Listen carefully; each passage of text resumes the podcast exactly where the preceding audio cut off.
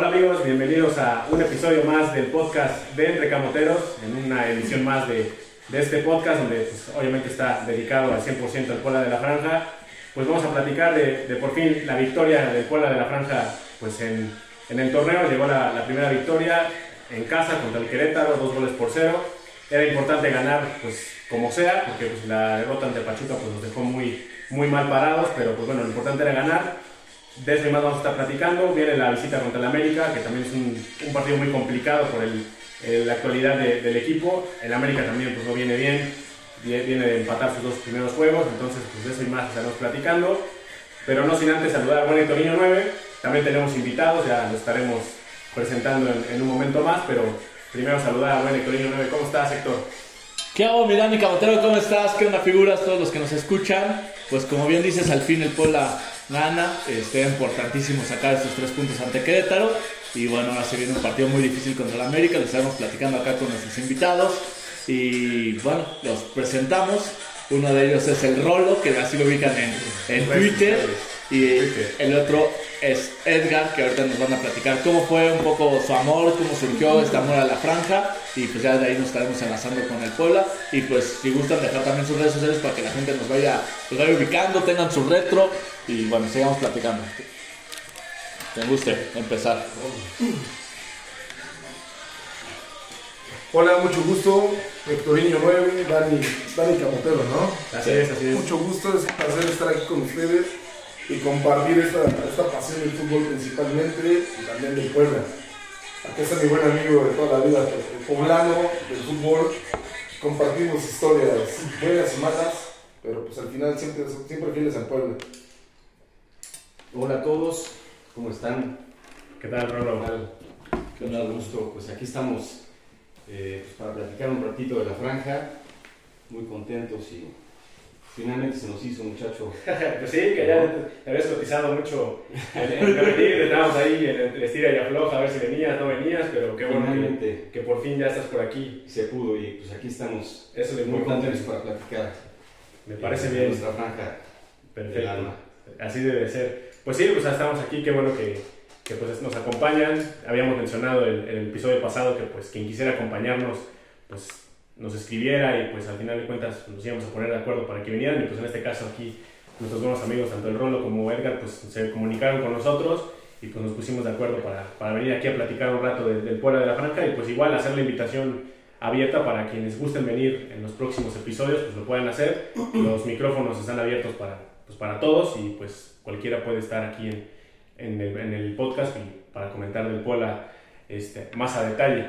Y bueno, pues vamos a empezar primero con nuestros invitados. Este, pues cómo surge el amor a la franja, Eh, desde cuándo le van al Puebla o quién les inculcó el, el gusto por la franja. Muchas veces hay personas que se los inculcan pues desde los papás, los abuelos o pues el- o por casualidad, ¿no? Porque hay personas que pues por casualidades de la vida pues le terminan yendo al Puebla y pues hasta el día de hoy pues son aficionados, ¿no? Pero cuéntenos un poquito cómo, cómo, cómo es su, Como la historia del su Puebla. historia de amor por el Puebla. Pues mira, la mía es un tanto accidentada.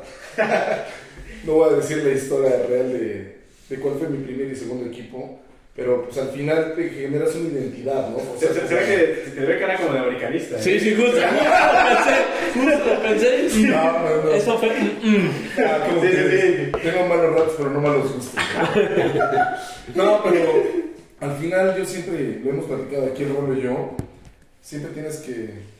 Estaría padrísimo que cada ciudad te convirtiera, se convirtiera en un fuerte, ¿no? De Sí. su estadio, de su equipo. Desgraciadamente aquí en Puebla ya está tan cosmopolita que pues, de, de repente ya no hay tanta identidad, ¿no? Ya encontramos muy pocos poblanos y aparte de lo que hemos ido practicando a través de todos, de todas nuestras experiencias, pues también el equipo atrapa cuando es campeón, ¿no? Los niños les gusta ver a, a los equipos campeones, no les gusta ir a los malos. Claro. Entonces, A los perdedores. a los perdedores. Entonces esto nace de muchos años, pero también a través de un trabajo que tuve en el cual estaba muy relacionado con el Puebla. Entonces empieza con muchas cosas así de te regalo los pases y después se convierte con una, con una experiencia, porque también el estadio siempre tiene que ser una experiencia, que era lo que también he escuchado de ustedes, ¿no? Que también la directiva tiene que abonar en eso, en que tú como aficionado siempre estés invitado a regresar. ¿no? Y eso, la verdad, después de la inauguración del estadio también pues, está, genera también algo, algo más cómodo, ¿no? El arribo, el traslado también el interno del estadio, cosas que funcionan y que también hace que, que estés invitado a regresar. Pero entonces empecé a ir por regalos de los boletos y pues ya después sufrir y sufrir y sufrir y sufrir y Sí, sufrir. sí, sí. Y siempre es la frase, ¿no? Luego le voy al pueblo que gane. Pero desde a los cuántos años ya fue cuando te identificaste con el pueblo, o sea, Como a los 22. no, pues ya, ya grande entonces. Sí, Y, y tus, ahora sí que tus tropiezos de desliz con otros equipos fue de niño sí claro. y ya después ya Sí, te- Pero siempre agarras amor a tu equipo también porque es de la ciudad, ¿no? Y empiezas también. El estadio es, como te digo, algo que marca, algo, algo que marca tu vida. Sí, sí, Y a mí la verdad me encantó vivirlo con mi padre, ¿no? O sea, mi papá me llevó desde chiquito y puta. Desde ahí yo dije, tengo que regresar cada vez que pueda. Porque es como realmente el lazo que te genera con tu familia. Sí, sí, sí. O sea, Sí, pues es un, un vínculo adicional, ¿no? El que puede existir aparte de, pues de la familia, pues el hecho de ir al estadio acompañado de los papás o del papá, de los hermanos, del tío, pues eso genera, al final de cuentas, pues una misma identidad, ¿no? O sea, y te identificas ya con el equipo, con los colores, entonces pues eso es, es algo importante e interesante, ¿no? Sí. ¿Y tú, Rolo? Cuéntanos cómo ha sido tu historia de amor con el pueblo. Mi historia de amor con el pueblo es bastante larga porque sí es de toda la vida. Sí, sí, sí. desde que tengo recuerdos de- del fútbol, le voy a Puebla. Yo soy de una familia muy apasionada del béisbol. Mi papá siempre fue este, beisbolista y aficionado al béisbol. Mi abuelo también. Mi abuelo, mi abuelo fue incluso este, pues ya más a nivel profesional, ¿no? Eh, beisbolista. Entonces, pues mi papá siempre me llevaba al estadio Hermano Cerdán, Sí, sí, sí. no al estadio de fútbol. Sí, no, no. Al de enfrente. En el de enfrente. Y aunque a mí desde chiquito siempre me gustó el fútbol, y mi papá pues, me enseñó a jugar béisbol, me enseñó a jugar fútbol, pero realmente íbamos al béisbol, a ver a los Pericos, a ver a Los Ángeles. Y estando ahí en el estadio, pues desde muy chiquito conocí el estadio de fútbol, que pues sí me llamaba la atención, y había veces que coincidían los partidos. Pues yo estaba en el béisbol, que sí me gustaba, que me gusta, me sigue gustando, y es un deporte que este, pues, significa mucho también para mí porque pues, lo aprendí con mi papá, con, con mi familia paterna. Pues yo escuchaba ¿no? El- el- la ovación del estadio de fútbol, ¿no? O sea, me acuerdo, tengo muy clavados desde mis prim- primeros recuerdos el, el estadio. Entonces, digo, mi papá tiene un palco en el estadio de, de béisbol, entonces yo me salía al pasillo de atrás a, a- a oír, a ver qué, qué, qué pasó, ¿no? ¿Qué pasó ahí enfrente? Y escuchaba y todo, y esa afición por el fútbol pues siempre me llamó a cambiarme al estadio de enfrente. y pues mi papá siempre me enseñó a, a ese orgullo de irle al equipo de tu ciudad, mi abuelo también, ¿no? Ese nacionalismo, Sí, sí, sí. ser orgulloso de lo que eres, ¿no? Entonces, este, pues el Puebla representa mi ciudad, representa todo, mi historia, mi- toda mi vida. Pues siempre he vivido aquí en Puebla, soy poblano, poblanísimo, y este, y pues es- ahí empezó mi historia con el Puebla, ¿no? Después también siendo niño, muy chiquito, todavía no podía ir yo solo al estadio. Tengo un primo que es uno de los aficionados más eh, recalcitrantes de, del Puebla que yo conozco, o sea, es súper aficionado. Y pues me acuerdo que en su recámara tenía unas playeras del Puebla autografiadas este, pues de los noventas, ¿no? Martín Vázquez, creo que era un defensa que jugó la final contra el Puebla, era de León, Ok. de, de los Leones Negros, perdón, Sí, sí, sí. y después se vino a jugar, después del campeonísimo, del Puebla campeonísimo, se vino a jugar aquí a Puebla, y creo que él tenía la camiseta de él, si no mal recuerdo, a lo mejor me estoy equivocando, y tenía alguna otra camiseta ahí, y tenía todo del Puebla, y de la Pue- Puebla, Puebla, Puebla, ¿no? Y él pues, también fue una influencia, ¿no? Todos somos influenciables, y Sí, sí, sí. y él fue una influencia para mí. Después iba por, tengo más primos que le van al Puebla, o sea, somos muchos, y de repente tengo otro primo que es de mi edad, que también le va al Puebla, y a él se lo llevaba el primo grande a, a los entrenamientos, a tomarse fotos con los jugadores, y, y, este, y pues a mí obviamente todo eso, yo dije, pues el día que yo pueda lo que hoy hacerlo, lo voy a hacer y voy a ir, ¿no? Entonces ya, pues, siempre tuve mucha eh, expectativa por, por, ir al estadio, por el Puebla, ¿no? Siempre me fui enamorando, cañón, ¿no? O sea, sí, sí, sí. Y pues para mí el Puebla es, no, pues deportivamente hablando, pues lo máximo, ¿no? Futbolísticamente hablando, pues es lo máximo y, y pues conforme fui creciendo, pues ya. Después me tocó jugar también ahí en, en las fuerzas básicas de Puebla, entrenar en el Estadio Zaragoza, estar más relacionado, que me mandaran de recoger balones, empezar a ver el ambiente y pues cuando naciste para, para algo, pues nada te va a sacar de ahí, ¿no? Y desde chiquito siempre estoy en el estadio eh, a muerte. Esa es más o menos mi historia. Oye, muy, muy padre las dos y, y creo que hay cosas que en general muchas veces coincidimos entre varios y es parte de lo que genera ir a un equipo. Ahorita platicabas el tema de los campeonatos y yo me identifico un poco contigo, si bien no hasta los 22, pero antes sí era como, como te pasaba a ti, como que me inculcaban que le tenía que ir al Puebla porque era el equipo de mi ciudad. Y era como de, pues bueno, pues ya ni modo, le voy al Puebla. Y, pero me sentía medio forzado, decía que le iba al Puebla, tenía mi playa de este niño, pero no era algo que me enorgulleciera o que me, me apasionara hasta que se dio el campeonato del ascenso. Ahí me generé esa identificación y lo que dices, ya estando viendo los jugadores, en los entrenamientos, empiezas a sentir algo y el que la experiencia del estadio, de que vuelvas a ir que lo puedas tener todos los fines de semana, pues se, me generó a mí algo muy importante y entonces ahí es donde creo que se relaciona un poco entre otros detallitos como el béisbol que hoy con mi abuelo, pero sí hay ciertas historias o ciertas características que como nos hacemos aficionados a un equipo y más con el fútbol que creo que luego nos volvemos súper apasionados y hacemos locuras como estar grabando un martes un podcast cuando no tendríamos que por qué hacerlo pero sí es parte de, de esto. Sí. tú Mirani algo antes para ya empezar a hablar del el pueblo en sí. Pues no bueno en general pues siempre las historias cada aficionado tiene una historia diferente no o sea de, de su manera de cómo vinculó se vinculó con el equipo no en mi caso pues realmente, yo siempre lo he dicho públicamente, e incluso a veces también hacen burla, yo si no hubiera ido al pueblo hubiera sido americanista. ¡Puta madre! sí, la ¿Cómo te sí. a decirlo acá No, es que no, es la verdad, o sea, mi papá, mi papá le va a la América, entonces, pero realmente por mi papá, yo le voy al Puebla, porque mi papá me llevaba al estadio.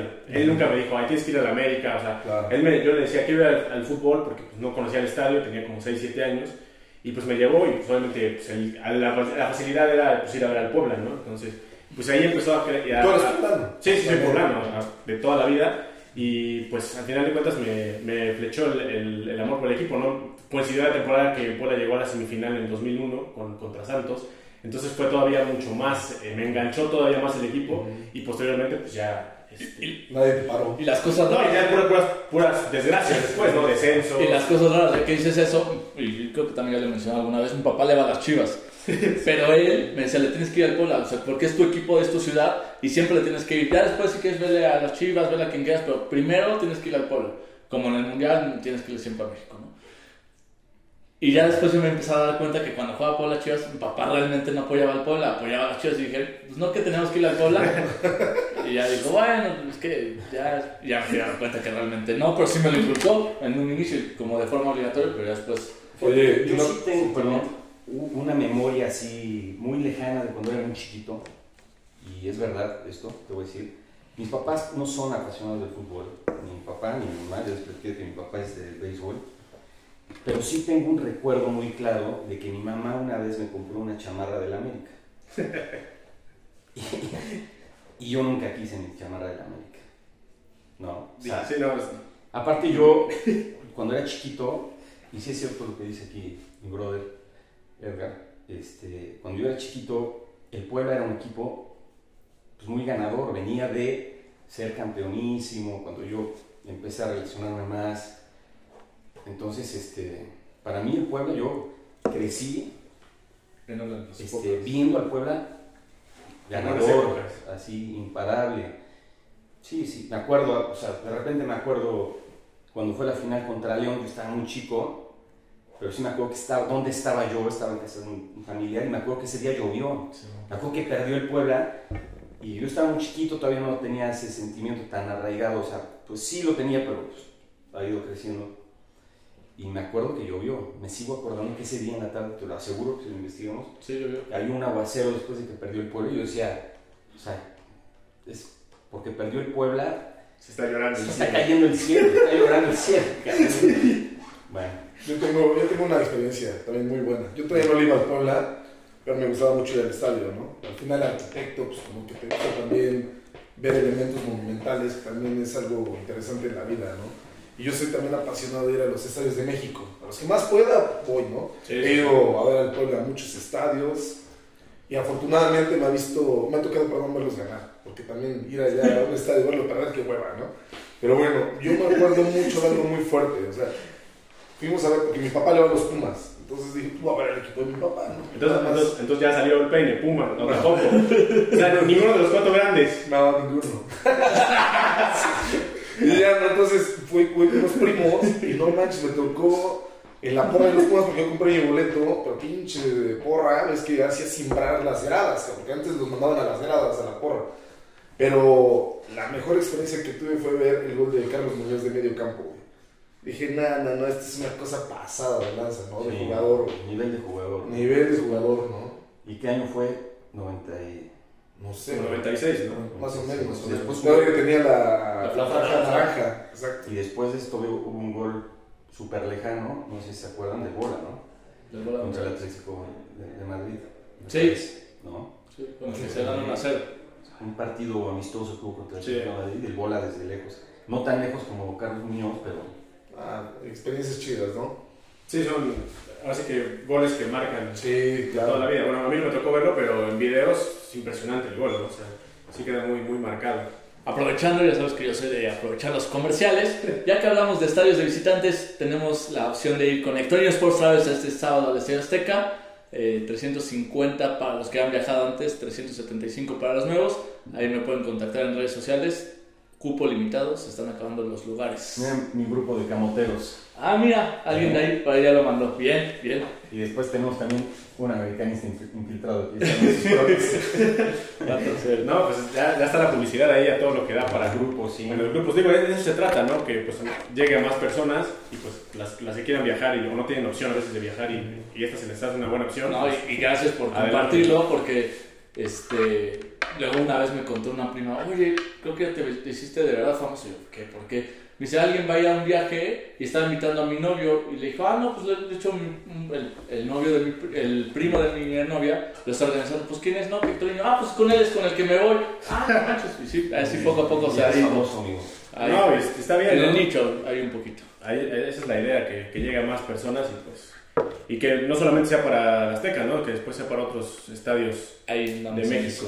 Esperemos que se pueda Ah, organízate una al volcán, que ha de estar bien perra, tal. Yo nunca he ido, yo ser un poco. La neta, si es Monterrey, se me antoja más el nuevo estadio, como por conocer el nuevo estadio. El Aunque gigante de acero. Sí. Pero yo creo que el volcán no tiene madre a través de la. Sobre todo la gente de Tigres, ¿no? La gente. Pero bueno, es una buena opción. De- Es una buena opción, ¿no? Pero, Sí. digo, yo eh, conozco el de Monterrey y de es un estadio muy, muy bonito. O sea, muy bonito, la ¿Sí lo conoces? De- Sí, lo conozco y muy bonito. El volcán no lo conozco. Sé que el volcán es un poco más viejo y creo que está más bonito el Cuauhtémoc, pero... Quizá el de Monterrey es el más bonito de México, ¿no? Me, Sí. Sí. me da la impresión. ¿Ya lo conoces, Rolo? No. Pero no, la verdad sí es un de estadio de- lejos. de- o sea, tiene una funcionalidad de, de tipo estilo europeo. O sea, la verdad es que sí tiene muy, muy bonitas instalaciones, muy cómodo, se ve muy bien desde cualquier asiento. La verdad es que sí se ve muy bien. Antes, digo, antes de que empezáramos lo del podcast, les pregunté qué, qué se podía y qué no se podía, ¿verdad? Pero bueno. Yo te voy a contar, No, no, no pasa nada, no pasa nada. otra historia. Fíjate que digo, yo que soy arquitecto y todo, conozco la historia del volcán, digo, perdón, de la gigante de acero. Sí. Y yo, bueno, voy a contar lo que yo pienso, ¿no? Entonces, este, el gigante de acero lo, lo diseñó Populus. Populus es ese, pues, un despacho extranjero, güey, que hizo, o sea, ha hecho de los mejores estadios en el mundo. Y el Rolo y yo nos conocemos a través de la construcción porque a mí me tocó diseñar el estadio Cuauhtémoc, el que se filtró ahí ESPN, güey. Ajá. El que era como tipo Alianza Arena, güey. Sí, sí, sí, como de cristal, ¿no? Algo así. No, era, era el, nef- el tefe, el mismo, el mismo acabado que tiene, nada más que en, bo- en forma de burbujas. Ujú. Pero bueno, comercial. Está, está bien, digo, es parte de las... De las Y ahí pues, ya sabemos cómo se conoció con el rolo. Sí, sí, sí. Pues, Eh, Y ahí ya hay algo en común, ¿no? El Puebla, ¿no? Se conoce uno y ya empieza a decir, no, pues yo también le voy al Puebla y, y eso, y la franja nos- Nos une, la franja que nos une, ¿no? Literal, como el, el, el hashtag que utiliza el Puebla. Pero pues, bueno, vamos a pasar ya a platicar lo que, pues, lo que pasó el, el viernes pasado en el Estadio Cuauhtémoc. ¿Fueron? No sé si Sí, sí. Sí, claro. Eh, pues, frío ¿qué? asqueroso, ¿no? ¿Te mande? Un frío asqueroso. No, no, no, terrible. O sea, y aquí el Toreño, este... Regalo, dame el crédito. Estaba- sin chamarra. Estaba sin chamarra, vivió prácticamente dos horas y media sin Sí. chamarra. Es que así debe ser la cábala. La cábala no ha funcionado, Ah, sí, no poniéndome sí. la chamarra. Entonces tenía que hacerlo, necesitamos ganar y aguanté. Ni hablar. En un momento estuve a punto, dije ya va 2-0, pero dije no, al Puebla le han empatado, mejor me espero. Ya, ya aguanté casi todo, ya. Todas Sí, las no, herramientas no. son válidas. No, pero sí estaba haciendo un frío horrible. O sea, sí, sí, sí. Yo, yo, yo la verdad es que ya en el minuto 2 ya quería irme a mi casa. No, sí, estaba muy fuerte. Pero en el minuto 8 me expulsaron, eso es emocionante. Pues sí, o sea, y- Creo que nos sonrió la fortuna ahí, ¿no? Sí, sí, Sí, porque- cambia el partido. Sí, y juega siempre la suerte, ¿no? O sea, sí es cierto que en cualquier partido este, juega la suerte. Yo digo ahí en las redes siempre promuevo, también le voy a la Roma, por ejemplo, sí, sí, sí. y ese fin de semana mis dos equipos tuvieron expulsiones a favor y los dos Aprovecharon. a todo dar, aprovecharon y ganaron. Entonces nos sonrió la suerte. Sí, sí, Para sí. empezar, el primer paso del partido fue que nos sonrió la suerte y Sí, porque realmente, o sea, el partido no estaba viéndose muy abierto. O sea, el Puebla le estaba costando trabajo, Querétaro estaba muy bien parado atrás. Y pues sí se veía, yo lo comentaba con Héctor en el estadio, pues se ve complicado tratar de abrirlos, ¿no? Porque venían muy, muy, muy eh, con el objetivo yo de que sacar un punto y, e irse contentos, ¿no? De hecho, cuando vemos la roja, le digo, estos se van a echar más atrás, eh, deben de aprovechar rápido, porque si el tiempo iba corriendo, daba la impresión que Querétaro iba a estar más atrás y que iba a ser más difícil abrir ese cascarón. Entonces, el, que, el gol que haya en el primer tiempo creo que ayudó a que tuviera un mejor manejo de juego el equipo, y de hecho, hasta hay momentos que se sufre, cuando creo no se debería de sufrir tanto. Claro. Sí, porque creo que Querétaro en el segundo tiempo, sobre todo Puebla, hace algunos ajustes y empieza a echarse un poco para atrás o, o ya no buscar tanto ir al frente y pues Querétaro también estaba intentando aprovechar esa situación para tratar de buscar el, el empate, ¿no? Pero después ya viene ahí la jugada del segundo gol, pase de, El Fideo. del Fideo para, para Martínez y pues al final de cuentas termina ya liquidando el juego, ¿no? Porque todavía el 1-0 el partido estaba ahí en el alambre, o sea, yo creo que a Querétaro le convenía. Anthony saca una impresionante que me quita la apuesta. Paradón, sí. Sí, Sí, sí, el sí, sí. tiempo, ¿no? Pero Sí, qué bueno saber esto cuesta, amigo. Sí, qué bueno. Para ponerla más No, es- ya después estaba... Ya, debo Ya decir, pasamos faltando ya. 5 minutos, o sea, la apuesta, ambos anotan Querétaro. over, ya no me faltaba algo del Querétaro, que faltan 5 minutos ya que meta algo el Querétaro, pero pues no, no, no sé. Oye, ¿qué opinas de que en un partido te meten 5 y en el otro te vas en, en ceros en la portería? Pues la verdad no lo había pensado así como tal la pregunta, de hecho tenía el dato que el Puebla, y por eso puse el ambos a nota, desde el juego contra el San Luis del torneo pasado que quedaron 0-0, todos los partidos habían recibido mínimo un gol, Sí. y la verdad creo que es como una buena noticia, creo que influye también que Querétaro tiene un hombre menos, de hecho cuando lo expulsaron dije ya no va a anotar Querétaro, Sí. pero creo que ojalá eso les sirva al equipo como motivación para trabajarlo. Yo creo que tiene muchos problemas defensivos todavía el equipo. Sí. O sea, yo lo veo Fíjate que también con un buen amigo mío, también súper aficionado de la franja, y creo que de repente lo que falta también es inteligencia en el planteamiento, ¿no? Por ejemplo, en el partido de Pachuca, pues sí, de repente tu, tu inercia, tu esencia te dice que te vayas adelante, a lo mejor hasta por la misma historia del vínculo que tiene Arce con Larcamón, pero pues no seas güey, échate para atrás tantito, ¿no? O sea, espéralos, ve tu dinámica. Y, y da la impresión que el próximo sábado, que lo platicamos en la previa, como que también es eso, ¿no? Como que no hay que irnos tan No. vueltos locos, o sea, como que con calma y si, la verdad, yo, si sacamos el empate, yo no, lo firmo. Este, Claro. Desde hoy firmamos el empate, ¿no? Porque el América tiene un plantel Ahora. bastante completo. Muchas veces me ha pasado que digo, firmo el empate y resulta que el partido del Puebla lo iba ganando 1 0, 2 0 y te lo terminan empatando y ya no te sabe también el empate y es como, ah, pues tú lo firmaste antes, ¿no? Pero, Pero es. tal vez es lo emocionante de la, eh, de la irregularidad del fútbol mexicano, ¿no? sí. Porque tú dices, sí, es cierto, y en América viene de dos empates, ¿no? Sí. Y el Puebla, de alguna manera, estos tres puntos te sirve como una, como una motivación. Te puede salir cualquier cosa el sábado, ¿no? No, y tan solo, por ejemplo, Pachuca le metieron 4. Sí, O sea, le metió 5 al Puebla y el Tigres le metió 4. Tigres, ¿no? Yo ahí agradezco. Oye, pero el Pachuca que jugó contra Tigres, creo que fue distinto. Sí, es sí. un equipo distinto Sí, al que jugó contra el Puebla. Ya no estaba ni Cuatro días después ya no estaba Nico Ibáñez y ya no estaba el otro chavo brasileño, me parece que se lastima contra este, el Puebla. con el Botello que sale, sale rodando y le lastima la rodilla. Perdieron dos delanteros titulares, ¿no? Porque ellos eran sus delanteros titulares. Entonces, Creo que eso le ayudó a Tigres, que pues sacó la lana y le dijo, te compro tu... Y ahí arma". se ve la gran diferencia con un Puebla que apenas si podemos mantener a nuestros jugadores, Sí. y de hecho está torneo no tanto, y estos se dan el lujo de pagar por un jugador de la banca 10 millones. ¿no? Sí, no. Y qué bueno que el fútbol no son matemáticas, porque imagínate, si perdimos 4-1 con Pachuca y, y Pachu- ya 5-1 con Pachuca y Pachuca pierde 4-1 contra Tigres, pues que vamos a recibir 10 contra Tigres. Sí, no.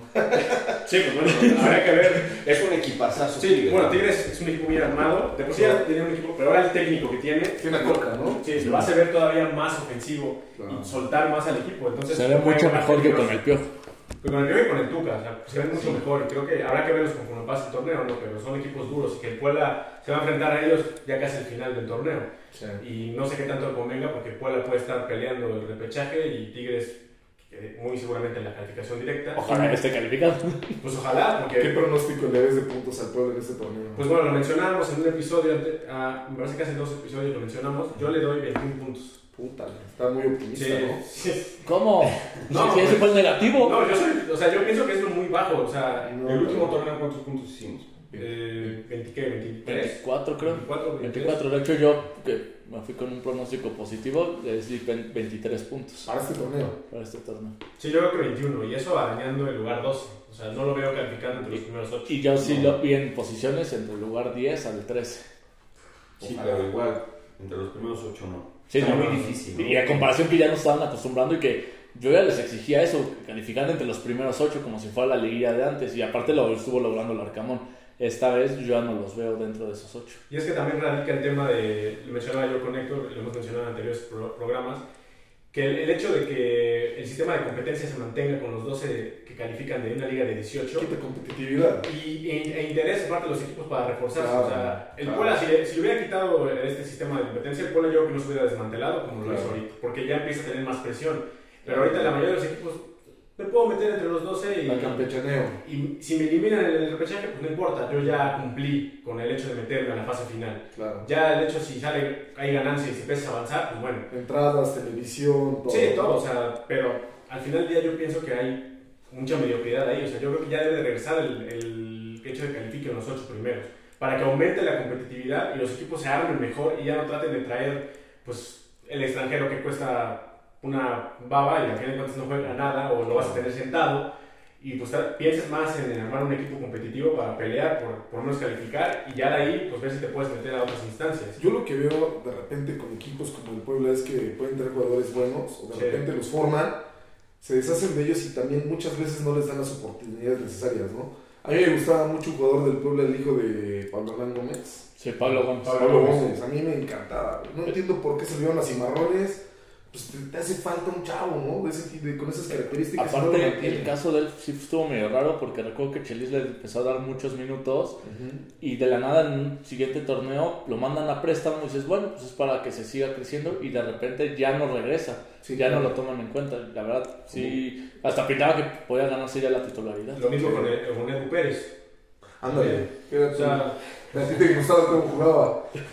Eso me gusta mucho, la verdad. un, un delantero, pues a cuál ser un delantero joven, bueno, ya no está tan joven, pero en ese Sí, momento era joven, pero nunca le dieron la oportunidad, lo prestaron, Era canterano. era canterano, lo prestaron durante mucho tiempo para pues, agarrar un poco de fogueo, pero nunca regresó, o sea, también nunca lo tomaron en cuenta. Pero qué bueno, ¿no?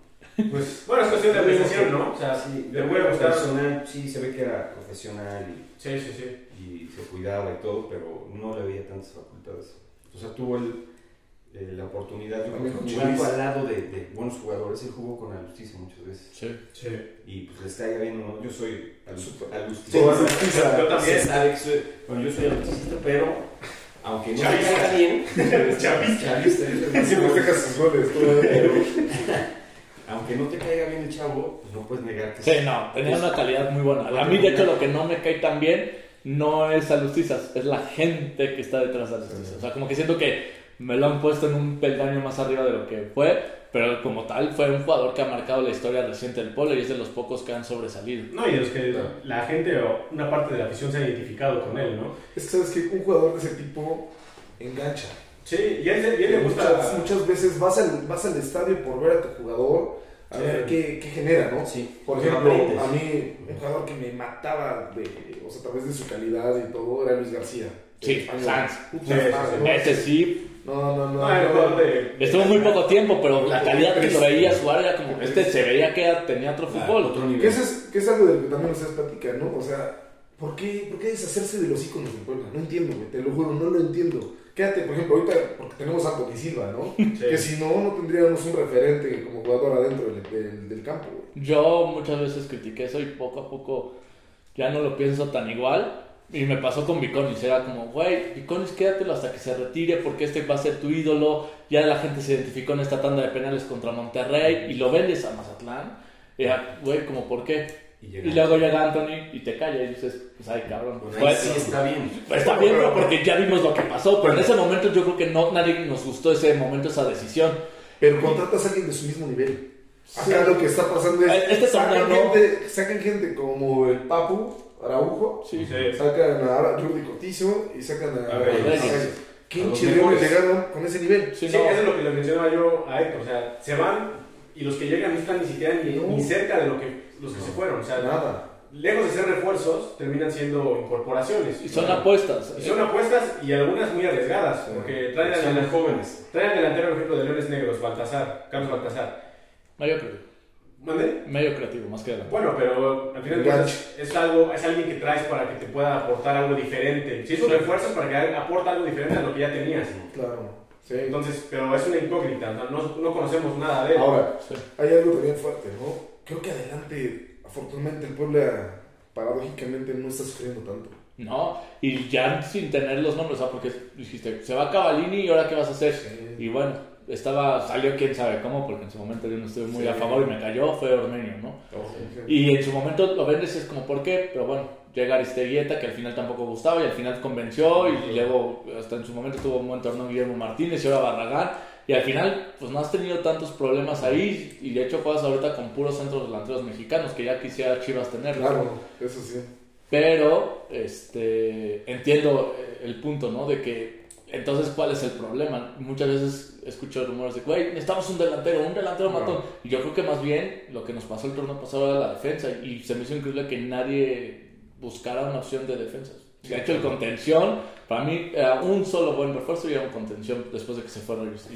Hay algo también dentro de este planteamiento y del partido pasado, lo que llegaba también con un amigo, a Macoyo no no le va a alcanzar todos los partidos de 90 minutos. Sí, es que ya la, La edad edad pues, empieza a pesar. pesa, pesa mucho, ¿no? Y sobre todo el ritmo de juego.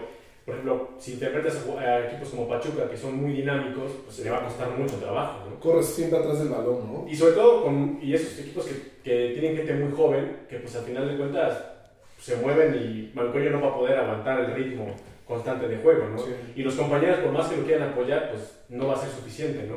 Yo creo que ahí también eh, la, la falta de planeación de la directiva peca mucho en eso, ¿no? No pensar qué es lo que puede llegar a pasar, ¿no? Por ejemplo, ahorita inicia, el torneo pasado las lesiones, ahorita otra vez inicia el torneo y otra vez con lesiones. Aristeguieta recayó, eh, Omar, Omar Fernández está lesionado, eh, Carlos Baltasar también se supone que está lesionado, Y acaba de que llegar. acaba de ¿no? llegar, no. o sea, Con son- tanto ya- lesionado. o sea, ni siquiera iniciaba el torneo y ya había problemas. O sea, ya había problemas en el sentido de que no tenías a los mejores que pudieras alinear, ¿no?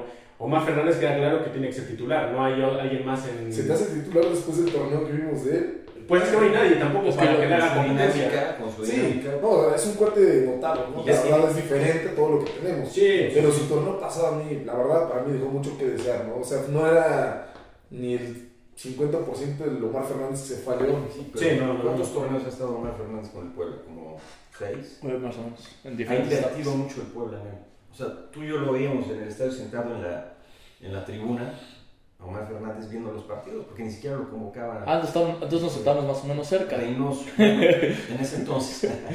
este, hace como seis torneos, ¿no? Y ahí estaba en la, tri- en la tribuna Omar Fernández. Entonces, y después se fue, fue subiendo, subiendo, subiendo, pues le dio frutos al Puebla. Pero ¿sabes por qué? Porque lo que hemos platicado muchas veces, la Camón le sacaba agua a las rocas. la Sí, sí, sí. Y ese sí. es el gran reto que ahorita tiene Ah, tanto Arce como la directiva. O sea, demostrar que no era el Arcamón, que es neta un proyecto y Sí. la neta no está fácil. Porque sí creo que gran talento es lo que tenía el Arcamón. De inicio se ve que no le importa mucho, ¿verdad? Así a, a la distancia, trato de interpretar lo que hace Lalo Arce y como que no veo que le importe mucho lo que hizo Larcamón o como que tratar de darle una continuidad, Sí, seguir ¿no? jugando igual, o sea, veo que el equipo se para totalmente diferente, ya no juega con un líbero, pone a este a. Diego de Buen, ya lo pone en lugar de Reyes, ¿no? Que lo, pues, lo, Lo hicieron pomar. lo hicieron Pachuca. contra Pachuca, sí, lo hicieron Sí, ver mal cuando es un jugadorazo, es un súper profesional Diego de Buen y este y pues como que no le da miedo, ¿no? O sea, es valiente. Y, y también imponer su estilo de juego, su estilo de juego, ¿no? O sea, decir, bueno, mm, dar ese anuncio o ese mensaje a la afición de que, o sea, Larcamón hizo un trabajo bien los dos años que estuvo, pero aún me corresponde ahora generar, plasmar mi propia idea de juego a mi equipo, porque pues ya no es el equipo del Larcamón, ya es el equipo del Lalo Arce, ¿no? si bien hay, hay piezas que siguen siendo las mismas, pero pues la, lo- la idea de juego va a ser distinta. Por ejemplo, yo le decía a Héctor, o sea, contra Pachuca, yo creo que Arcamón lo hubiera jugado diferente. No lo hubiera jugado mejor tan atrevido, o si lo hubiera jugado muy atrevido, un poco más ordenado atrás, ¿no? Y lo mismo va a pasar ahora con América. Hay que verlo con estos equipos poderosos y de visita, qué tanto puede llegar a aguantar, o qué tanto tan atrevido se, se puede llegar a ver, ¿no? Pero Que por Ya. ejemplo, con Querétaro parecía, y que a ver, lo entiendo, porque necesitábamos ganar como fuera, pero yo empiezo a ver un Puebla que con el 1-0 se empieza a asustar y dice, prefiero asegurar el marcador, y ya después tiene la jugada que cae el segundo, pero no vi este Puebla que teníamos con Arcamón, que seguía buscando el segundo, el tercero, y que justo por arriesgarse a veces también recibíamos los goles, ¿no? Entonces creo que tiene que ser un punto medio, ¿no? Ni tan atrabancado ni tan atrás, pero sí como que ahorita de este inicio, que me imagino tus primeras experiencias, pues no quieres fallar, pues sí creo que puede tener esas dudas y puede empezar a jugar un fútbol más defensivo que lo que vimos con Arcamón. Y el discurso de va a ser lo mismo, va a ser diferente. O sea, ya el discurso de Arcamón ya no va a ser el mismo que, que hace Arce. ya. Lo veremos también en los videos estos que sube Puebla en los extras, ¿no? Sí, el discurso va a ser diferente, o sea, va a ser, y la mentalidad de los jugadores también va a ser diferente, ¿no? Y pues todo va, va a tener en, en función de que avance el torneo y se vaya plasmando ya la idea de juego de Arce, ¿no? Van dos juegos apenas y podemos como que ver más o menos cómo, cómo se va a ir manejando durante el torneo, pero, pero todavía falta mucho. Y después de esos dos, dos partidos, ¿sigues pensando 21 puntos? Sí, sí, yo creo que sí. O sea, queda mucho torneo y muchos rivales muy, muy difíciles. O sea, hay- influye mucho en la victoria del viernes porque el rival Ayuda. ayuda. El rival no te exigió tanto ¿Sabes? como ¿Sabes te va a exigir cómo? América o te va a exigir Yo Monterrey. interpreto tu pregunta como que sientes que 21 puntos son muchos y va a Sí. generar menos. Sí. ¿Cuántos son ¿Tú los cuántos? Entonces, Yo 18. O sea, es que, pero también se vale, ¿no? O sea, la- también se vale, uno, es un técnico novato, dos, también entiendes que desmantelaron al equipo. Bueno, no tanto lo desmantelaron, yo digo que lo debilitaron. Sí, Lo debilitaron, ¿no? Porque desmantelar no. Desmantelar en torneos pasados. Sí, no, no, se fueron se iban siete canijos y dices, a ver, que Dios nos bendiga, a ver qué, nos trae, no las pinches obras, las obras de todo. Pero sí lo debilitaron. O sea, definitivamente no es el mismo de- del equipo del Arcamón. Sí, no, no. Y pues habría que ver cuál es la fuerza también darse, ¿no? ¿Cuál es su, cuál es su fortaleza con los jugadores, a pesar de que es un técnico muy joven, ¿no? Yo estoy de acuerdo contigo, depende mucho de lo que hay, de las decisiones del lado Arce, eh, los resultados que, que vamos a ver en la cancha y de su trabajo también, ¿no? Del lado Arce y de su, de su equipo de, de cuerpo técnico, Cuerpo técnico. entrenadores y todo eso, porque yo, la verdad, en este último partido hizo un cambio ya al minuto 70, 75, metió dos chavos, Sí. Ah, Ángel Robles, uno de ellos. Ángel Robles Yo ahorita te confirmo que Arce, fue el el otro. otro fue Arce. Fernando Arce. Fernando Arce, me gustaron mucho. Se les ve, luego, luego se les ve cuando, cuando tocan el balón, cuando lo conducen, cómo juegan. Estos chavos sí juegan, o sea, no son ahí Improvisados. improvisados ni, ni nada, o sea, sí se les ve talento. Sí, sí, sí. Eh, a mí me gusta mucho Ángel Robles, como que tengo mucha expectativa por él y siempre he querido ver tantas cosas buenas que hablan de él o, que, o tantos este, números buenos que él tiene y como que no ha explotado todavía 76 exactamente. o sea, bien, bien, bien calculado el tiempo.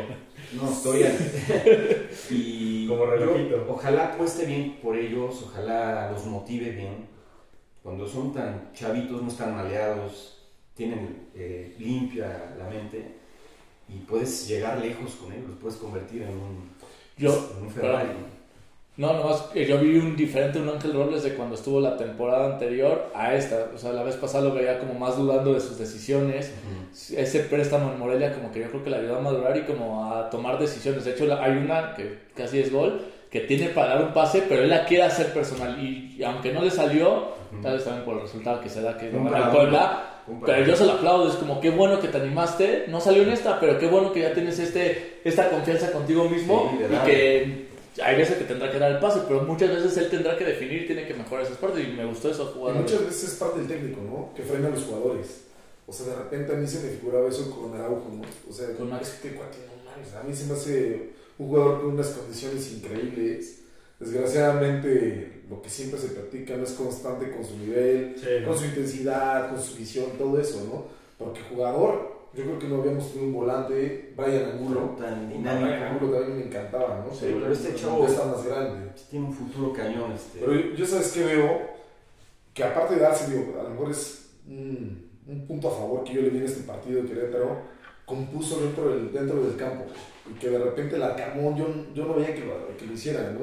O sea, ¿qué hizo? Este, meta Facundo Val Sí. de volante por derecha, no manches, era una- un garrafón, güey, o sea, no pasaba nada. Lo mete en medio y empieza a generar, o sea, recupera balón, empieza a pasar más. Creo que esa es la posición real de él, ¿no? Y también a Pablo Parra lo, lo coloca Pablo. Ahora, del partido anterior a... Eh, digo, pues, Sí, decir, o sea, Pablo Parra a ustedes no les gustó, a mí me, o sea, el partido de Pachuca, pero este partido yo lo vi muy bien, muy dinámico, muy participativo. Para muy gusto, el segundo mejor del partido. Para mí el a mejor me fue... gustaría- a mí me gustaría ver ese tipo de Pablo Parra Sí. en un partido contra el América, Claro. contra Monterrey, contra Cruz Azul. Partidos que sí se necesita que aparezca ese tipo de, de jugadores. Yo encima. tengo la teoría que no es por el rival el que jugó mejor contra Querétaro, sino que lo acomodó en una mejor posición. El jugar por dentro lo hizo ver muy bien y contra Pachuca por la banda No sirve. se perdió y no lo veíamos por nada y me desesperó muchísimo. Sí. Y esta vez hasta Condiciones tiene, ¿no? fue como de, Sí. "Güey, qué bueno que está haciendo esto para Yo decía, güey, está y es Parra, y es Parra, güey, neta es Parra. Sí. Sí, ojalá que retome su nivel porque estuvo mucho tiempo lesionado. O sea, Sí. llegó a un nivel bueno, se lesionó, Que llegó a la selección. llegó a la selección chilena Ujú. y de ahí ya no pasó nada y ahorita otra vez le dan el voto de confianza porque al final de cuentas es- yo, yo pienso que ya le dieron una cartilla, o espero que le hayan hecho así. Sí. Ese es el torneo. Creo que lo que-. Le han tenido mucha paciencia. Sí, sí, Parra. o sea, tiene que ser ya, tienes que explotar ahora sí el por qué estás aquí, ¿no? ¿Por qué estás ocupando una plaza de extranjero? Porque al final de cuentas los extranjeros vienen para supuestamente aportar lo que en México no hay, ¿no? O, o que no, no encuentras en el, en el mercado mexicano, el pueblo no tiene la necesidad de conseguir un Y él no ha sido así. Sí, no ha sido sí. la diferencia. Sí, no, tiene que pesar, o sea, tiene que ser un jugador como en su momento lo hizo Cavallini, por ejemplo.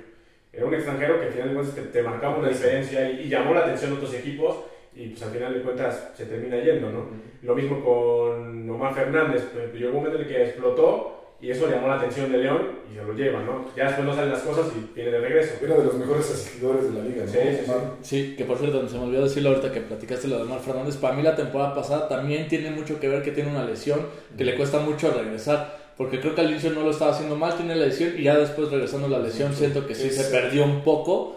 Y pues vamos a ver este torneo porque al final está otra vez lesionado. Sí. Sí, pero ya, o sea, creo que fue un esguince de tobillo o algo así. Sí. ¿Creen que ya esté para contra el América o saben algo ustedes? Pues, De información no. yo que sepa, Pero, pero lo que yo alguna vez escuché es que estaba pensando que tal vez con Querétaro ya aparecía. Entonces yo creo que no era algo tan fuerte y yo quiero pensar que contra la América ¿no? ya Lo cuidaron, quiero, quiero pensar, quiero creer que lo cuidaron para que eh, aparezca contra el América. por lo menos en la banca. Pues sí, sí nos hace mucha falta. Sí, no, pues el plantel es muy corto con las ausencias y luego todavía está lesionado. Lo que pasa es que es- él es el perfecto socio de Mancuello. Exactamente. Sí. Y Mancuello no es tan, tan veloz. Sí, no, no, no. y- pero es un, o sea, si sigue jugando Mancuello como contra Querétaro, yo voy de acuerdo contigo. Fue el mejor. Sí, Fue claro, el un mejor se cae. ¿no? Así que juegue siempre Mancuello y pues... Aparte, un- aparte es como el segundo líder, ¿no? También después de Exacto, sí, Silva. Sí. sí, sí, Sí, se ve que ellos son los que más... También tiene más experiencia. ¿no? tienen más Sí. experiencia y... Pero es un crack. Una vez me tocó encontrarme en la calle con, con este Maxi Araujo y pues me dio mucho gusto verlo, lo saludé y, y le- me acuerdo que había sido un partido antes contra Chivas, creo, o contra Monterrey, que le dieron un planchazo y parecía que se había este, lesionado, salió una camilla Contra Chivas. contra Chivas, ¿verdad? Y este y le, le pregunté yo, oye, pues, ¿cómo viste el partido? Nos robaron, eran expulsiones, a que te dieron el planchazo. Y muy sencillo, el chavo, es un chamaco, ¿no? O sea, Sí. un chavito. Y me decía, sí, pues ya, este, el profe Lacamón y, y, este, y Anthony ya nos dijeron que no nos dejemos con el árbitro y que le digamos y que este, seamos más, más enérgicos Hasta- todo. hasta un tanto no, inocente, este, este es un sí, Sí. o sea, es un, cha- un chavito bien inocente y bien, este, pues no maleado, ¿no? Sí, de hecho, también tuvimos ahí una experiencia yendo a un entrenamiento y la verdad, a mí de lejos me parecía que puede ser más agrandado y todo. Y la verdad, súper buena onda, súper relajado, Sí. Maxi. Ya hubo otros que ya no le dieron nombres que sí fue diferente la actitud. Pero ahorita que dijiste esto de, del Arcamón, eso me fascinaba del Arcamón, que se metía mucho con el arbitraje. Y, y tuvimos épocas, Lojitos Mesa y otros entrenadores, que como que le permitían y como que no se metían con el árbitro y me desesperaba eso. Es como, güey, mete tu presión a- hasta cierto punto, obviamente hasta que no te expulsen, pero que te hagas notar y vamos a ver esa parte de Eduardo cómo lo va trabajando. Me acuerdo que cuando era el auxiliar, pues le tocaba muchas veces, creo que ser el chivo expiatorio, no tanto porque él lo quisiera, de órale, ve y que te expulsen y no hay, no hay bronca. Y Ahora que ya está, supongo que tiene que reclamar, pero hasta cierto punto sin caer en la parte que lo expulse. Será otra parte Sí, de se conocer de Eduardo que se deje, ¿eh? o sea, también se me hace un técnico temperamental y lo he visto que sí va y reclama y Y él jugó muy poco con Puebla, ¿no? Sí, sobre todo en Copa fue donde más jugó. Pero Creo que, bueno, creo que juega esa final de la sub-20 que pierde contra Pachuca. Ujú. Creo que él era parte de esa generación, no estoy seguro. ¿El técnico era Búfalo? Eh, Sí.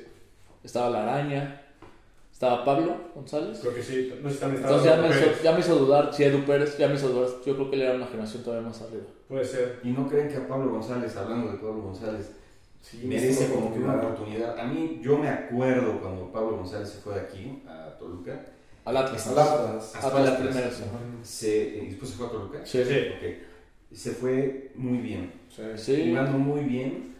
Y pues no sé, lo costó. en la banca y no veo que el Arcamón lo haya metido nunca. Sí, no, No lo metió. Y estaba muy presionado, presionado el Arcamón, ¿no? Ni, ni Arce tampoco. Y Arce, pues como que no le veo mucha intención de meterlo. Ya iba mi comercial que tengo con Canal Franja, pero justo lo platicaba ayer, que creo que Arce no lo está viendo como una opción de contención, lo está viendo como una opción de lateral derecho y es la segunda opción de, Emilio Martínez y parece ser que Ferraréis ya no va a jugar tanto en esa posición y va a jugar más como extremo, como en teoría fue como llegó. Así es lo No, que... pero llegó como delantero. Después, Según yo, no del centro delantero, más delantero por derecha, más por la banda. Que fue la jugada que le hizo al Atlas, ¿no? ¿Te acuerdas? Pero Ah, Cholos. más ofensivas llegaba. Sí, o sea, sí. El equipo de Brasil jugaba en- con unas eh, este, funciones ofensivas y aquí en Puebla le buscan el acomodo, el acomodo, el acomodo para lateral Y lo hizo un momento muy y lo hizo muy bien. o sea, Claro. Pero creo que puede, así como está el equipo ahorita, creo que puede aportar para ir frente. metió de volante, ¿no? Sí, bueno, O sea, Arce Y contra. Pachuca también ya fue más hacia ofensivo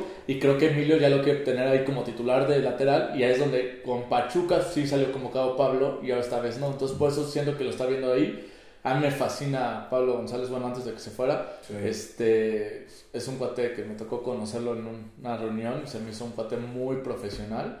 Era, un- era una fiesta de cumpleaños de alguien y él estaba y yo dije, bueno, voy a ver cómo se comporta. Yo me imaginaba, pues no tengo tantos reflectores, nadie me puede decir nada, no soy titular, va a echar la fiesta. Y toda la fiesta se la echó con vasitos de agua. O sea, no tomó otra cosa y me, me transmitió algo Sí, que era claro. como, wow, después, al torneo, a los dos torneos se le dio la oportunidad y se fue ganando la titularidad. Después fue hasta capitán del Puebla Es poblano. es poblano, entonces la verdad sí hay algo que me, a mí me transmite que es como, ah, me gustaría que se le volviera a dar esa oportunidad, pero ahora tiene que demostrar.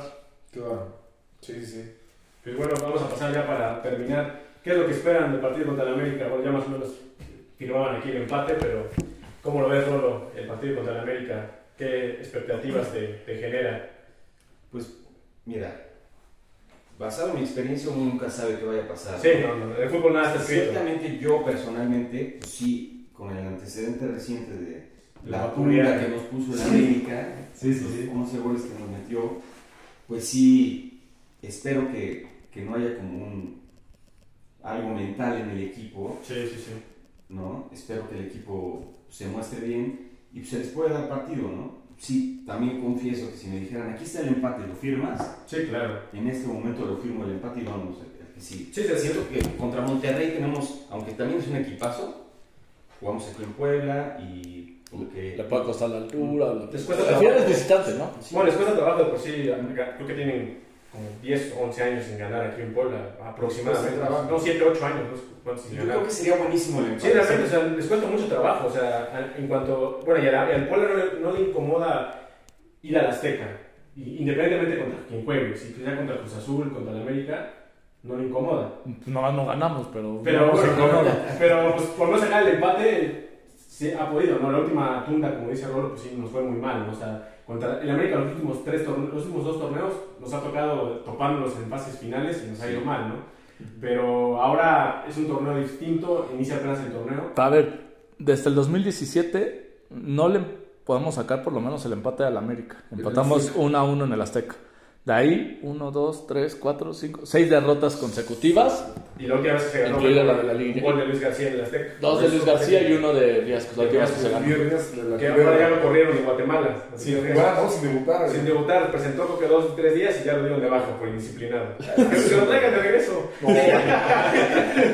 La gente aquí, como es muy sentimental en Puebla, en esas le dicen, ahí está Luis García. Bienvenido aquí. Bienvenido, o sea, van a acordar del golazo Oye, de no, no. América y... Me decías que eres muy chavista, pero no para que regrese, ¿no? Sí, sí, ya, aquí no. sí. No, que hay que ya. ser, digo, creo que el chavo ya está grande, yo creo que ni aunque le dijeran vente a jugar, venía. Gratis. O sea, cuando empezaron a rumorar, porque creo que apenas estuvo aquí en Puebla, Sí, de vacaciones. y muchos dijeron, no, no manches, sí.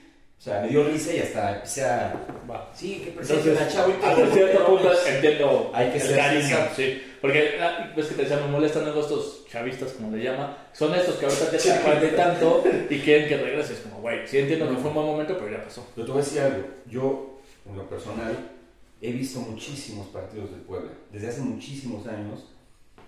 Y de verdad que eh, Chavo Alustiz es una joya que tuvimos aquí eh, de jugador. O sea, hemos tenido muy pocos delanteros con la capacidad que él tiene. Y pues si no me crees a lo que yo te digo o a mi apreciación, pues las, las matemáticas no son una opinión. Ahí están los goles que ha anotado aquí. Este, pues yo lo he escrito ahí en mi cuenta de, de Twitter, ¿no? Él se sienta en la misma mesa que, que el Búfalo, que Paul Moreno.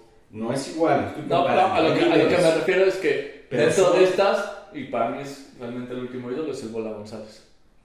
El Bola González. Que el Bola lo hizo... eh, Más en el ascenso. más en el ascenso. Pero es un idolazo. Pero, ah, también. pero es parte de la historia del Puebla, ¿no? Importante. Pero mucho pienso que parte del tema de la justicia y el bola, si los llegamos a comparar, que la gente quiere más al bola, en, ma- en Más gran mayoría, porque pues es un tipo diferente, una personalidad diferente. A justicia es un tipo más... Es más ligero el bola, más- ¿no? Sí, creo que eso, eso me, me jala más. El Bola se muestra más en las redes. Vamos, Puebla, es poblano y Sí, está sí. todo el tiempo con la Sí, camiseta. y a justicia por el tema de los balines, Sí, eso también como que me le empezaron a agarrar un poquito más de, ya de, de- no, no de odio, pero sí más de, de Antipatía. antipatía porque, Sí, eso ah, sí. sé cómo hizo eso, o sea, se equivocó, o sea, es un hecho que se equivocó, pero no lo hace un mal jugador. Se equivocó porque se, se rela- o sea, tenía ahí una, una amistad con alguien que era un indisciplinado como. Campesini, ¿no? Y este, pues la regó ahí el chavo, pero la verdad, ¿cuánto le dio al Puebla, no? Sí, o sí. sea, Aparte, no- los, los momentos más oscuros y grises de la historia reciente del pueblo. No, y los equipos que le tocó, o sea, fue una basura, o sea, y él metía los 7, 8 goles por temporada, o sea, le tocó equipos donde no, no había delanteros. Este cuate, dándole ahí también el valor, con otro equipo como los que tenemos actualmente, hubiera hecho Pues le- pues le tocó- Fue a Pachuca. Sí, se fue a Pachuca, no le fue tan bien, pero bueno, cuando regresa, cuando estaba Cavallini y a Justicia, a lo mejor a Justicia en una etapa ya más grande y todo, pero si le hubiera tocado en una etapa más joven, Sí. hubiera sido una buena dupla, ¿no? O sea, Yo creo que también- también me los acomodaba, ¿eh? Desgraciadamente también las condiciones del equipo no eran óptimas para Sí, él. no, no. Este güey es un rockstar, güey. La neta, pinche justicia. Sí, sí, sí. O sea, es sí. medio sangronzón. La final Pero es bueno. A ver, uno, al que, a- díganme si hay un aficionado del Puebla que no haya gritado y se le haya desgarrado la garganta con los goles de justicia, por ejemplo, con el gol de la final contra El que le Chivas. rompe la cintura, claro. No me jodan. De que después vienes, no, justicia no es ídolo. Pero No, tú y- festejaste, lo único que has festejado en tu vida, la en tu vida de aficionado del Puebla, Primero metes gol de penal, ¿no? Sí, sí, Pero eso fue ya el gol del Gane, y prácticamente. después hace un golazo, Sí, sí, sí. este, el gol del Gane y... No, y, y metió muy buenos goles en Puebla. O sea, recuerdo uno que le mete a Tijuana, que le, La da- le da el pase, no sé si Loboa o, o Pajol, no recuerdo quién, y se lo da y le agarra de volea y la mete en el ángulo. Uno que le mete a Santos también. Y sin olvidar que en la Copa Libertadores, Es el él, único. él fue el único que, que, dio, con el Puebla. dio el partido de su vida. O sea, tuvo un partidazo contra. Se, se creció, o sea. Y pues, Sí, fue Sí, Racing. Racing. ¿no? Y, Sí, pues, debo también reconocer o sea, y son pocos jugadores que han podido, mencionamos el tema de Omar Fernández, ¿no? quisiéramos que aparecieran en esos partidos donde se necesita que salgan este Y el mapa no tiene ese templo. Sí, Como parecen los momentos más, más complicados, más nublados del equipo. Ya a lo mejor la historia que no se pudo avanzar con Racing pues es diferente, pero en la ida, Y qué mala suerte que nos tocó Racing. Porque si nos, yo sí creo que si nos hubiera tocado un equipo sin despreciar de las ligas de Chile, de Bolivia, de Perú, yo creo que sí podíamos haber avanzado porque teníamos buen equipo. claro, ya equipo de grupo Mario. Sí, no, ya, ya, quién y... Aparte traen un delantero que estaba encendido que era Bo, ¿no? Sí, Bow. Gustavo Bou y el otro era Diego Milito. Sí, que, que aún estando Bow ya en México, se vacunó el Y pueblo. hay otros Varios. varios chavitos que ya ahorita andan en Europa. Creo que es Lisandro, estaba Lisandro, que jugaba en... El. Lyon. Pero había un No, no, Lisandro, este es Lisandro López, ese jugaba en Europa. ¿eh? Ajá, en el Lyon. Sí, en el Lyon. y- Pero había uno que fue chavito y que ahorita ya juega en. No, Rodrigo de Paul, no sé el que Sí, estaba en Rodrigo Racing. Eh, Ahorita el que fue campeón del Rodrigo mundo. de Paul jugaba ahí, Sí. Saja. O sea, sí, era un- era un jugador, era un equipo bastante bien completo, ¿no? Dirigidos por. No, no, ya no era Coca, creo. Es- esa época te decían que eras aficionado ya de Racing. Sí, no, te, te metiste de lleno en la investigación. Tengo buenos amigos que van a Racing a raíz de esto. entonces, se, se conoce muy bien. Te documentaste. Te documenté perfectamente de Racing. Pero al final, al final de cuentas, pues era un equipo duro, o sea, y a los pocos años resultó ser campeón de Argentina, entonces. pues, Todo esto es una historia, aparte, Sí, es parte de la historia. parte de la historia de Puebla y que la escribió este, Alustiza con, sí, sí, sí. con sus goles en gran parte, ¿no? No te podías ir sin mencionar a Justicia. No, No, No, y sí me compro muchas cosas que, que dice el buen Sí, amigo, sí, que, que- que es verdad. Yo lo festejé, claro, esos goles. ¿Cómo puedo decir ahora que no los festejé? ¿Sabes, Claro, ¿sabes que sí, si era sí. Justicia, sus goles significaban tres puntos? Sí. me ha tocado ver tanto petardo y tanto bulto jugando con el Puebla. Ajo y Loboa. Tu amigo. O sea, muchos, no no mencionar a muchos, no, no vale la pena. No vale la pena, ¿no? Sí, no, no, no. no. Gente que Pero pasó sin pena ni Es gloria. que cuando es un jugador así, sesenta y tantos goles, y qué goles también, y que se ha puesto, se ha echado el equipo al hombro, muchos lo critican, ah, es un apático, no, que en el vestidor es un reventador, ¿tú cómo Sí. sabes? ¿No? O sea, Dame segunda, pero. Sí. pero pero bueno. de esos, Victorino. No, es que me- sí me enteré. Yo me, eso, pero- no, yo me enteré de una anécdota por alguien muy cercano de que pasó en el vestidor pero, y que fue como, ese güey es hiper mamón. Pero después, más allá de mamón, como que la actitud no gustó, pero esta persona después supo moldearlo y le funcionó mucho para su equipo, también es verdad. Y después se arregló la situación, pero sí dicen que no, no es un guate fácil. Pero y creo que justo esos comentarios y esas cosas extra cancha luego a mí me influyen más que lo que veo en el campo. Sí. Por ejemplo, el, el ruso Samohilin es para mí mi máximo ídolo, pero tal vez más por la historia que tiene detrás, las situaciones que yo viví ya en temas personales con él. Pero esas cosas a mí le doy más valor luego a una persona, lo que platicamos de Araujo, que te transmite que es un buen chavo. Sí. Para mí eso luego me habla más que luego lo de la cancha. Claro. Pero, bueno, sí, pero sí tienen razón, en el campo lo hizo muy bien. Cerrando el tema de la justicia, pues al final de cuentas en la cancha podemos hablar de buenos goles, de, de buenos partidos. Por ejemplo, no podemos hablar por ejemplo, de un Chicho Serna, que era una figura que venía de, De Boca. de, Boca, de selección Colombia Y aquí. y aquí terminó en problemas con los aficionados, igual que Roberto Trota, que venía con un buen cartel. Pues al final de cuentas podrán venir con mucho nombre, pero pasamos. siendo de las peores O contrataciones. como Carlos Sánchez, de las más recientes que jugó muy bien en River y aquí lo hizo bien, pero se terminó yendo hablando pestes de, de Puebla y al final de cuentas pues, lo recordamos así, ¿no? Ya no lo recordamos como un buen jugador con lo que tanto aportó a Puebla, ¿no? Sí. Y con la justicia pues hablamos más de buenos goles, de actuaciones que, pues, como la final de Copa, la Libertadores, pues eso es lo que final es un, jugador, un futbolista. El gol de la inauguración. Eso es lo que habla de- jugador. Y él no es un jugador de redes sociales. Y al final es un jugador que sí debo reconocer que lo vamos a seguir recordando y sí lo vamos a tener presente. Claro. Voy a decir un nombre, Paco Torres, por decir algo. O sea, ahorita me acordé de él, pero yo creo que en 5 o 10 años tal vez ni te acordabas que jugó en el Puebla, ¿no? Y una Lustiza siempre lo vas a tener presente y que fue algo que marcó Para, bien, para bien o para mal, a justicia está en boca de los poblanos. ¿sabes? Era Paco Torres, Maco y el Hobbit, ¿no? Los frikis, güey. Sí, Ese, trián- triángulo me detuve porque este cuate luego es medio alburero y no, no, no sé si aquí mandó. No sé, algo dijiste de Alustiza en la boca y me, me preocupó. Quise analizar bien hacia dónde iba, pero creo que, creo que no, creo que. No todos albures, pues, me preocupas, me preocupas. Sí, son todos albures. Cuando menos te lo esperes, ahí va el albur, pero no, no, no. Oye, entonces pronóstico contra el. Pronóstico, a ver, arráncate la 10 Pronóstico. De corazón y Y uno la de de razón. razón. El que te diga, ¿sabes qué? Pues no, pienso que aquí no. Y, y el de corazón, pues dice, se pone la gana 4-0. De, de corazón, pues 1-0 1-1. Uno, uno. Y el de razón. No, porque la verdad sí creo que hay una... Sí, pues de corazón nunca vamos a decir que el Puebla va a perder, ¿no? Jamás voy a decir que el pueblo va a perder corazón.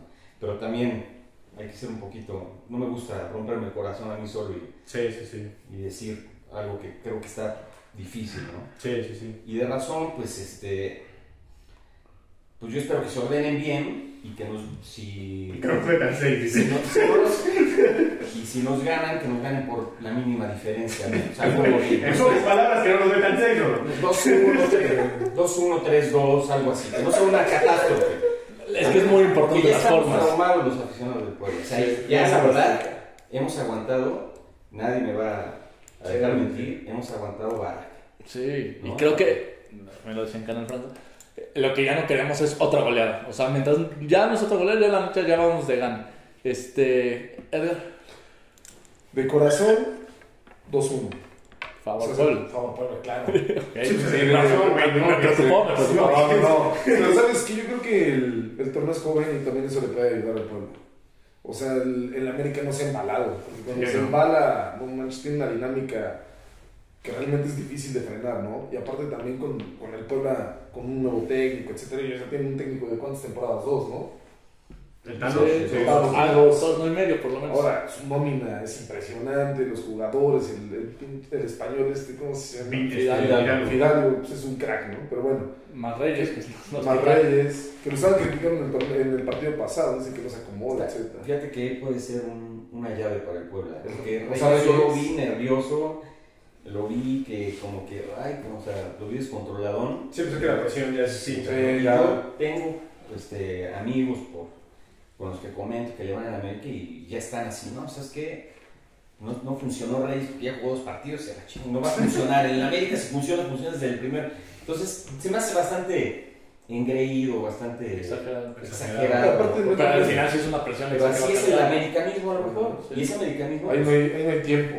Así es. Sí, pues la exigencia es ser campeón. O sea, ahí Sí, no hay de que vamos a aguantar. Y todos tienen que jugar a su máximo nivel. Sí, ahí tienes, si estás en el América es porque tienes algo que no tienen otros. O sea, creo que esa es la, como que la mentalidad que tiene América y el ADN del América, ¿no? No, no traen a cualquiera, por decirlo así. O la afición está acostumbrada a que, no, ¿para qué traen a ese güey? Juegan en Puebla.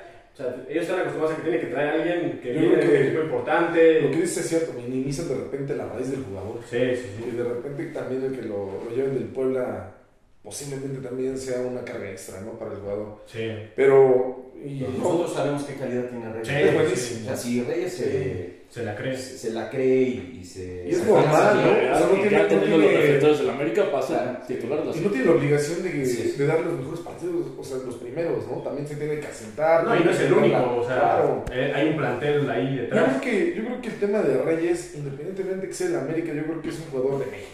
Sí, Y es sí. un jugador que tiene que explotar para que también llegue a la selección. O sea, y aquí ya pasa a segundo término de qué equipo es. Sí, Es un jugador el cual tiene todas las condiciones para, incluso hasta para irse a Europa, pero principalmente que sea también una base de lo que necesitamos ahorita en la selección, después de que vimos el Mundial, ¿no? Claro, y que la pasamos muy mal. Sí. Pero bueno, ¿cuál es el de, el de razón? 1-1. Ok, ojalá. 1-1. No Es- creo que perdamos. Yo el de corazón es igual 1 a 1 y el de razón creo que perdemos 2 1. Yo, yo de corazón me voy con un empate y la razón pues yo creo que perdemos. 1-0. ¿Cuál? 1-0. 1-0. Es 1-0. O sea, yo, yo espero 1-0, digo. Ya Ah, que no, que no nos metan más de 4 ya es Me ganancia. acordé algo que dijeron de que no, pues es que está empezando el torneo y así. Yo también lo dije con Pachuca y por eso esperaba que nos fuera mejor y nos clavaron 5. Entonces ya ese argumento ya tampoco lo tengo tan ¿Cuál es tu claro. No, pues nomás ir con la playera y, Y sin, aguantarse y sin chamarra y llevar cubrebocas. Bueno, pues no se cuida, ¿no? Sí, no, no, no. Es responsable. Pues la neta no sé si es tanto por responsabilidad, sino tal vez ya es nomás por la cábala. pero- Imagínate, Es que ve, cuando perdimos, 20 años y seguirán cuando nos cosas. la América, funcio- llevaba todo lo de la cábala menos el cubrebocas. Y en el, en el hace dos torneos, el que paga el penal antes. Y en el último sí me puse la chamarra. Y ahí perdí el pueblo. O sea, casualmente cuando no sé, no lo hago bien, algo pasa. Y yo ahí le pido disculpas al Arcamón, no es mi culpa. Pero bueno, vámonos despidiendo porque ya nos echamos una hora rapidísimo. pues. Sí, pues algo que agregar antes de terminar. No, pues. eh, toda la suerte para la franja.